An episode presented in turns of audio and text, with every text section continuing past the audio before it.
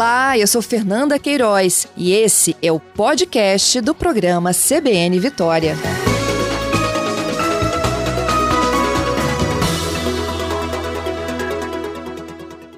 Bom giorno, Ana Maria. Obrigado por falar Bom com a gente. giorno, Bom giorno, salve. Tudo bem por aí? Tudo bem, graças a Deus. Olha, esse mutirão vai acontecer lá em Colatina, né? São esperadas muitas pessoas, são só capixabas. É, como é que vai funcionar?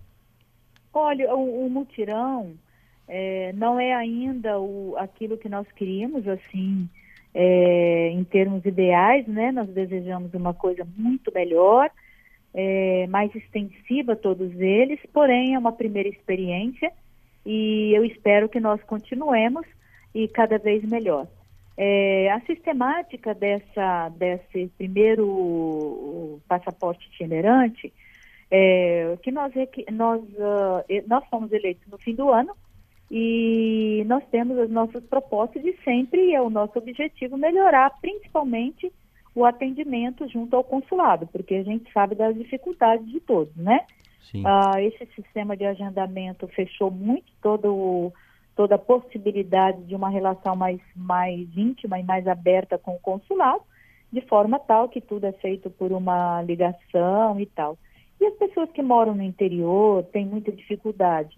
Ou seja, é, pela própria atividade, né, muita gente está na área rural, ou também pela questão da internet, né? A internet às vezes é muito difícil para eles. E... e também os horários de trabalho, porque para você se agendar, você tem que ficar é, dois, três dias da semana naquele horário para tentar conseguir. Muitos... Então, o mutirão veio nesse sentido, porque atende a muita gente que nos horários estabelecidos pelo consulado não conseguem ficar sentados na frente do computador para poder se agendar, ok? okay. Esse mutirão começa na segunda-feira, é, o, o Comet abriu uma, uma, uma página, digamos assim, e fez a propaganda, chamou as pessoas que queriam, não é? As pessoas compareceram, deram seus dados. De uma relação grande, nós mandamos para o Rio de Janeiro. Infelizmente, é o Rio de Janeiro quem fez a, a seleção. O Rio de Janeiro, então, é, é avali, é, analisou toda a possibilidade e fez uma lista definitiva. Então, não é uma coisa que a pessoa vai chegando e fazendo. Nós gostaríamos muito que fosse assim. Que fosse essa Porém, ainda é com essa restrição, entende? Entendo. Mas é uma conquista e acho muito importante que isso se realize. É, não é essa demanda aí espontânea, vai chegando e vai sendo atendido. Já foi um processo que teve uma seleção aí, um, um Exato, anteriormente. É, é. é muitas, Exato. Por, é. Muitas pessoas, desculpa, Ana Maria, têm descendência. Não, tem problema. Muitas pessoas têm descendência italiana, mas não têm contato com o país ou com alguém que tenha ficado lá, nunca saiu, às vezes, da região onde mora, mas tem interesse. É, quais são os critérios para conseguir a cidadania italiana, para conseguir um passaporte italiano? É um processo difícil, árduo, ou, ou ele é simples a partir do momento que você consegue agendar, por exemplo? A partir do momento que você consegue agendar, é muito simples. Se você se agendou, por nós temos orientado as pessoas a como fazer o agendamento, conseguir de forma mais rápida, e as pessoas vão ao Rio de Janeiro e saem de lá com a sua cidadania italiana. A questão que eu acho que às vezes é um pouco difícil é que a forma de você fazer essa chamada, esse agendamento, é muito fechada do consulado para a população, para a comunidade. É muito, muito difícil. Porque, por exemplo, eu, eu coloco para você, o profissional médico, por exemplo, é, essa videochamada só pode ele fazer, porque eles querem vê-lo, querem ver a sua identidade. Como que um profissional autônomo vai poder ficar dias e dias sentado na frente do, do celular ou parado para poder tentar conseguir o agendamento? Além do que, são muitas pessoas. É, algumas dificuldades, elas vêm um pouquinho. Eu digo que hoje um processo de cidadania é muito caro, por exemplo. Então, às vezes a pessoa não tem condições financeiras uhum. de ficar procurando o documento, viajar para o interior, procurar naquele cartório.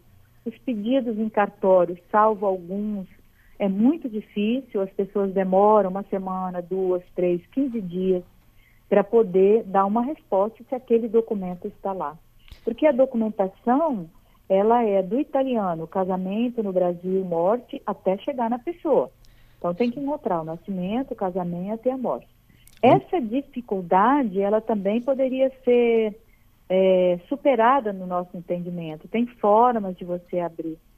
É, eu tenho certeza de que se nos sentarmos é, com alguém que representa a justiça, as cúrias diocesanas, a gente pode facilitar que essas pessoas, normalmente aquelas mais simples, tem pessoas que não têm um, um nível é, de faculdade, por exemplo, mas são pessoas trabalhadeiras, querem, querem uma vida melhor, querem um passaporte, uhum. querem se identificar com a, com a pátria mãe, né, que é a nossa Itália. É, é, é mas tem todos esses entraves, sabe? Exatamente isso que eu queria é, perguntar para você. É, por que, que essas pessoas procuram a cidadania italiana depois de tanto tempo? Elas querem se mudar para a Itália? É para fazer uma viagem, para ter uma abertura para a Europa, por exemplo? Ou é, é apenas o turismo ou é para procurar uma vida melhor? Ir para outro país para começar? O que, que você percebe? Olha, esse universo que você citou, todo ele se encaixa no pedido de cidadania. Você está certíssimo. Muita gente quer para poder ter acesso, são 24, 25 países da comunidade europeia, não é? Entrada e saída do, do, do território americano sem visto, né? É, Canadá e vários outros países. Esse é um primeiro ponto. O segundo ponto, como nós temos uma dificuldade muito grande é, no interior para um emprego, você vê que as condições, por exemplo, tem um descendente de italiano, ele vai trabalhar como meiro na roça, né? É, o salário dele, no fim das contas, é 800, 900 reais por mês. E hoje você sabe que isso não tem condições de uma pessoa sobreviver. Então, Sim. vai procurar na Itália ou na Inglaterra é, uma condição melhor, porque se ele ganhar 800 euros lá, né, ou 800 libras esterlinas, ele está ganhando normalmente é, é, uma quantidade muito maior, que dá para comprar muito mais coisas do que aqui. E se ele manda para o Brasil, na hora do câmbio, as pessoas que estão aqui, os familiares, é uma vantagem para eles. Estudantes, eu noto que ultimamente muita gente que é um campo aberto para estudar. O intercâmbio hoje, por exemplo, ele vai para a Europa. Ele não é muito mais Estados Unidos Americano. como era. Então, os jovens, eles estão procurando a Inglaterra, estão procurando a, a Bélgica, estão procurando é, outros países, né, para fazer esse intercâmbio. A Alemanha.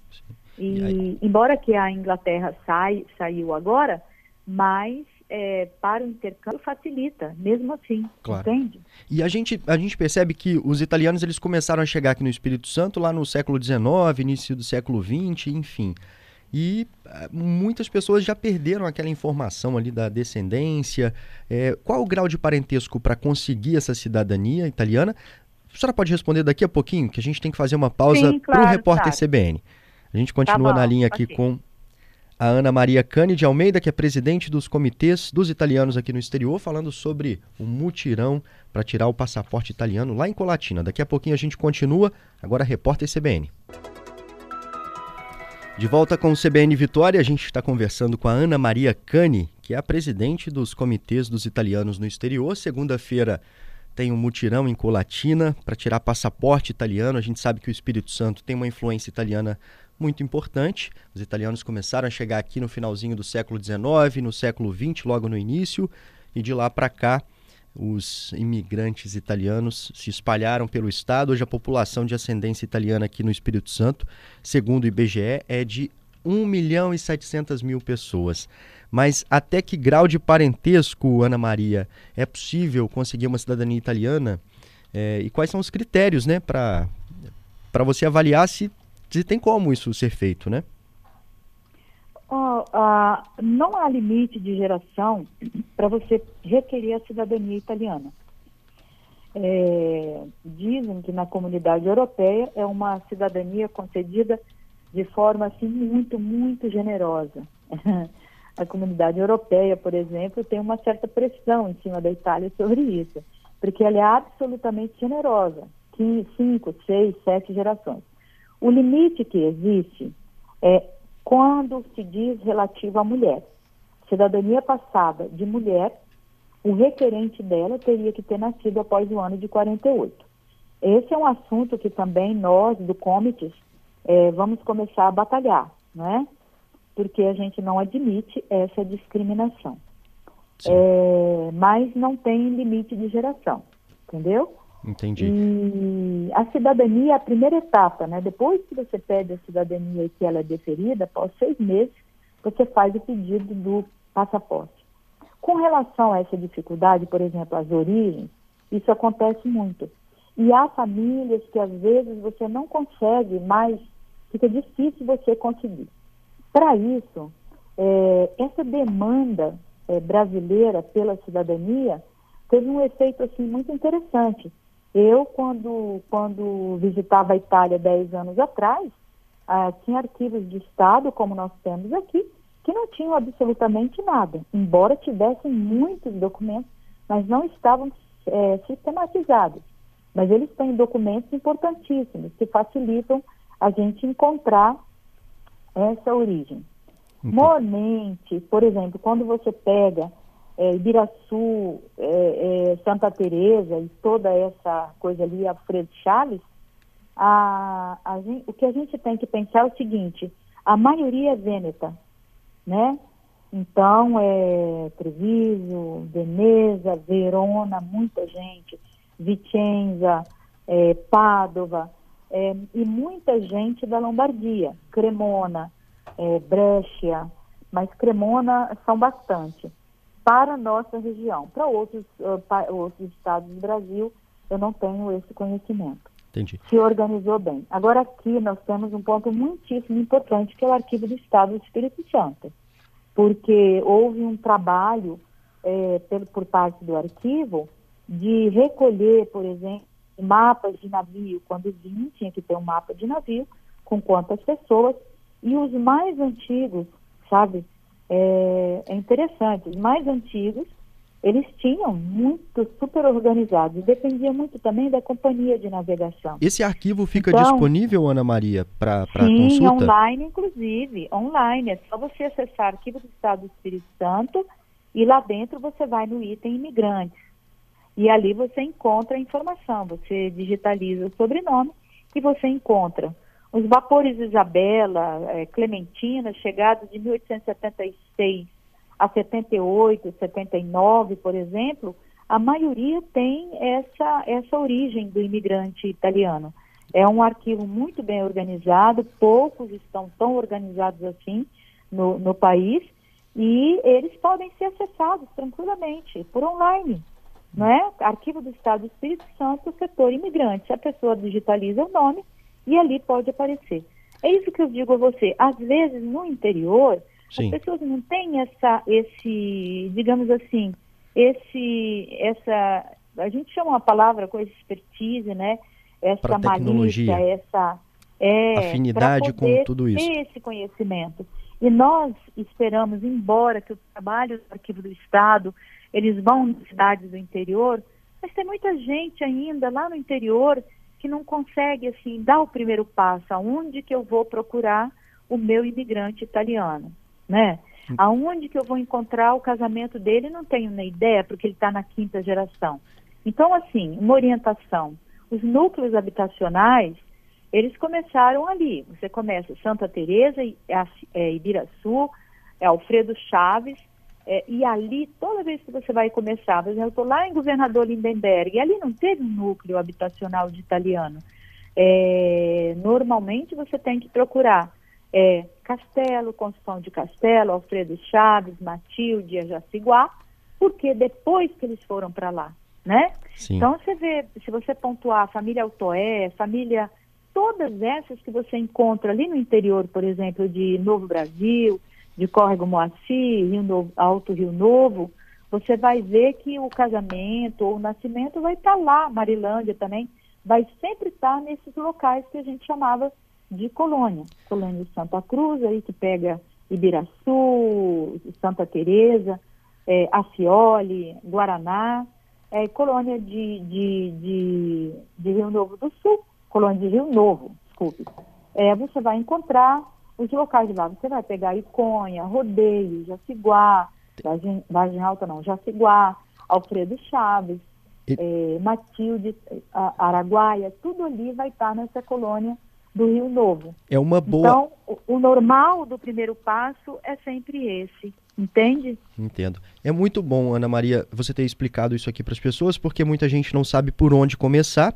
Eu queria te agradecer Sim. pela entrevista. É uma boa opção começar pelo Arquivo Público aqui do Espírito Santo, que já tem esse levantamento, a história, claro, para descobrir claro, quem claro. é que está lá atrás, que traz essa toda essa história, né, que traz um pouquinho a história também Sim. dos italianos. Sim. Obrigado pelas informações, reforçando então na segunda-feira em Colatina esse mutirão para tirar o passaporte. Sim. Já está é. agendado e os documentos já foram informados para essas pessoas. Informados, é, cada um vai ter um, é, cada um vai ter o dia específico, né? Eles vão ficar segunda, terça e quarta até meio-dia. Já foi enviado para cada um um e-mail, né, da documentação que tem que portar é só para pessoas que já têm a cidadania italiana. Não vai ser para outra coisa. Quem já tem a cidadania e não conseguiu se agendar. É, então, ele, ele comparece naquele dia que ele recebeu, que seria o dia dele, não é? As pessoas vão checar na lista, é como uma eleição mesmo, né? Sim. E ali vão tomar as providências para fazer o, o passaporte da pessoa.